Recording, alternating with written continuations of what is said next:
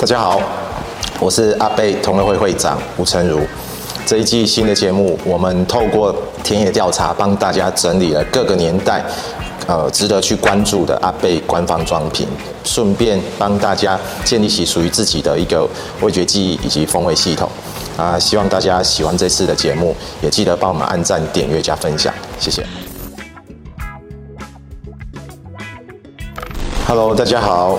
呃，这一集我们先帮大家把时间调回一九九七年，也就是格兰杰刚接手阿贝的时候，然后一直到二零零五年这个时期，阿贝官方装品有哪一些？比较特别的产品呢？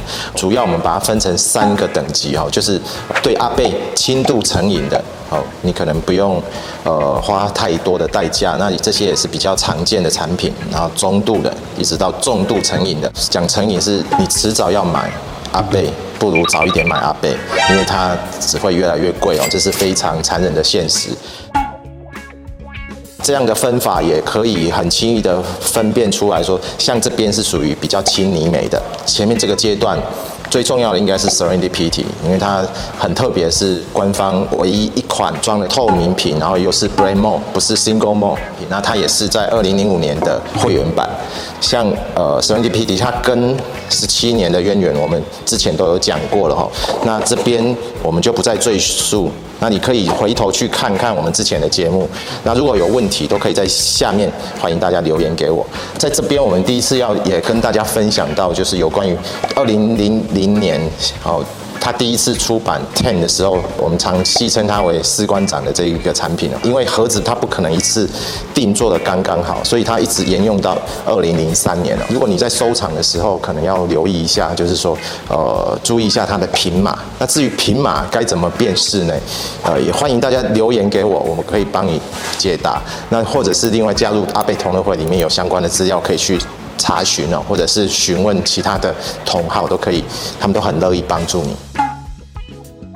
像呃一一九七七、一九七五、七八也好，好，这些是属于当时很重要的 vintage 年份。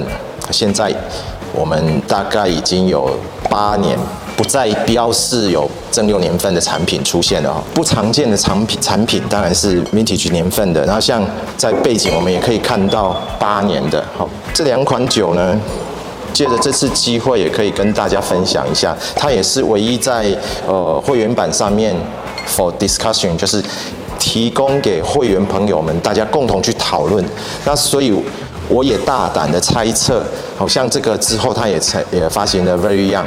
那我也大胆的推测，呃，八年也将出现了一个产产品哦。那大家拭目以待。那你。如果你是一个重度爱好阿贝的人，当然都会看这一类的，呃，属于单桶的装瓶的产品哦。以当时来讲，它还算是一个很平价的产品哦。如果在当时的产品定位来讲，应该是以这个始源是当时最为奢华、呃，最为高等级的一个产品哦。我们常在收藏的角度会会。遇到一个问题，就是说很多人都误以为啊，所有的会员版都属于像这样子的裸屏，没有盒子的。哦，其实会员版有三款有盒子的，分别是单筒的二三九二跟二三九四桶，以及在二零零二年出版的那个二十一年会员版。像这个也是呃，当时一些比较特殊的产品，尤其是这一款，以现代的角度来看，它就是属于类似像私人包桶。私人包桶，我我们知道在去年，呃，总共在北美还有欧洲、亚洲都有出现哦。自从上一次有私人包桶到去年，哦，已经是也接近二十年的时间哦。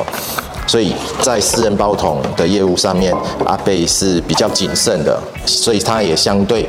非非常难得有机会遇到类似的产品哦，几乎都可以值得去收藏。基本上一桶酒有多少装的，就是那些不会再增加，它也不会突然多了两瓶三瓶，它只会越来越贵。介绍完这一个系列，就是一九九七年到二零零五年这一个年代的酒款之后，我们免不了要试喝一下这个时代的产品哈。